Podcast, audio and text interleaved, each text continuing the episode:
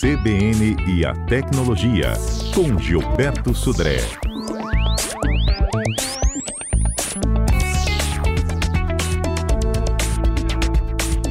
A próxima vítima tinha até uma novela com esse nome, não tinha, gente? Gilberto? Você assistiu essa novela? É, tinha mesmo. Não sou muito noveleiro, não, mas tinha o Adalberto aí, que é o especialista nas novelas aí, né? Pois é, hoje eu... você é o especialista em nos dizer quem é a próxima vítima. É, então, Fernanda. Bom dia, Fernanda. Bom dia, ouvintes da CBN. Exatamente, viu?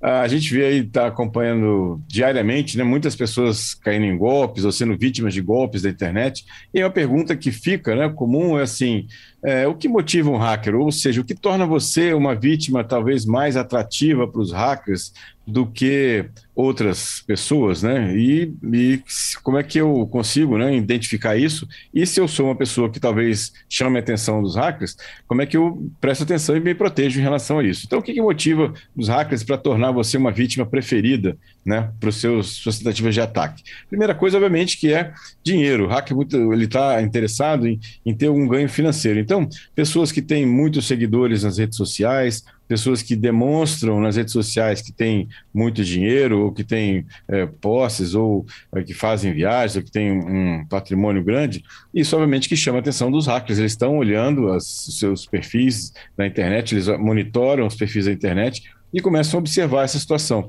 hábitos das pessoas, é, quem elas, com quem elas se relacionam, familiares, isso tudo dá informação para os hackers de fazer uh, ou aplicar os seus golpes. Então, obviamente que primeiro, a primeira motivação que chama a atenção dos, dos hackers é, obviamente, que dinheiro, né? ou seja, demonstração de dinheiro em relação a isso. Inclusive, no caso de empresas, eu falei de pessoa física, no caso de empresas também, né? Empresas que têm muitas informações, né, informações valiosas, empresas que que tem um, um trânsito de dinheiro grande, né, assim, grandes empresas, obviamente que chamam atenção e são as primeiras vítimas ou escolhas dos hackers nessa questão. Né? Então, e ostentar aí... demais está dando bandeira. Também, exatamente, viu, Fernando? E, e assim, uma coisa importante, né, assim, foi bem, bem colocado isso, porque é, muitas pessoas falam assim, ah, mas meu perfil é fechado, né? Meu perfil é, tem, tem eu, eu, aprovo quem eu, eu consigo, eu pode ver minhas informações. Na verdade, tudo bem, você pode fazer isso. Só quem, quem é, disse você é, adiciona uma pessoa que você conhece, mas esse perfil da, desse seu amigo foi invadido por um hacker e ele está usando esse perfil para poder monitorar você, por exemplo. Então, ou seja, não é garantido que seu perfil é fechado, que só aquelas pessoas, ou supostamente só aquelas pessoas, vão ter acesso àquelas informações. Então, isso é bem, bem importante.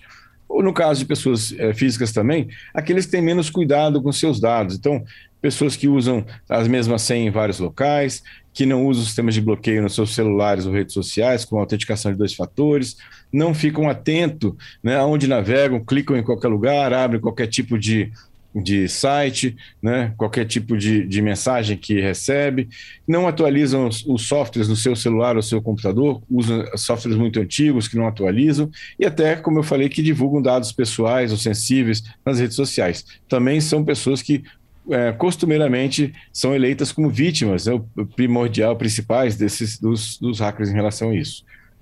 Tem também, obviamente, uma motivação dos hackers que é do ativismo, ou seja, os hackers vão é, atacar não por questão de dinheiro, né, mas por questão de algum tipo de motivação de protesto. Então, empresas que têm algum tipo de atuação é, que, que tem esse polêmica, atuação polêmica, que tem algum tipo de, de dificuldade no ambiente com as, com as pessoas, de relacionamento com as pessoas, seus clientes, podem ser também vítimas, eleitas como vítimas né, dessa, dessa situação. Então, agora, no caso, o hacker está usando o hacktivismo, né, ou seja, como protesto para aquelas, aquela, aquele ataque dele. Outras, outra questão que é, é, bem interessante ou importante é a questão das ameaças internas. Muitas vezes, aí no caso de empresas, né, empresas que é, os, os seus colaboradores eles são cooptados, né, recebem dinheiro, obviamente que isso é ilegal, ilegal, para poder abrir alguma brecha interna nos, nas suas, nas suas, na sua infraestrutura e com isso facilitar a entrada de eh, atacantes na empresa. Isso é muito comum, hoje está cada vez mais comum isso de colaboradores que são cooptados pela, pela criminalidade para poder abrir algum tipo de acesso né, ou facilidade de acesso a terceiros. Né? E, e, por último, não, ou seja, uma questão da vingança, ou seja, muitos eh, colaboradores que trabalhavam na empresa, que tinham algum tipo de informação privilegiada, na empresa, quando são demitidos, muitas vezes vão lá e fazem uma denúncia contra a empresa nessa questão. Então, isso também, os hackers também têm esse tipo de ação, né, ou de, de atuação também nesse caso. Então, algumas formas de você ser escolhido, né? ou seja, como, como uma situação. Algumas delas a gente tem como nos proteger, ou pelo menos evitar ou diminuir o risco disso acontecer, e outras ficam meio que fora do nosso controle. Mas, de qualquer forma, a gente tem uma parcela de, de cuidado que a gente tem que ter para evitar ser escolhido por um, um hacker ou um atacante e ser vítima desses criminosos. Pois é, né? Se existe um padrão, a gente tem que se antever, não é isso? Exatamente, ou seja, tomar cuidado naquilo que eu comentei de senhas, né, a questão de atualização de software, de não divulgar informações privadas publicamente, né, cuidado com os perfis que você administra, informações que você tem, né, porque e, bloqueios do celular, por exemplo, porque isso tudo vai ajudar a reduzir o risco, né? Se a gente não consegue ter risco zero de ataque, mas pelo menos vai ajudar a reduzir bastante o risco de, de ataques e invasões.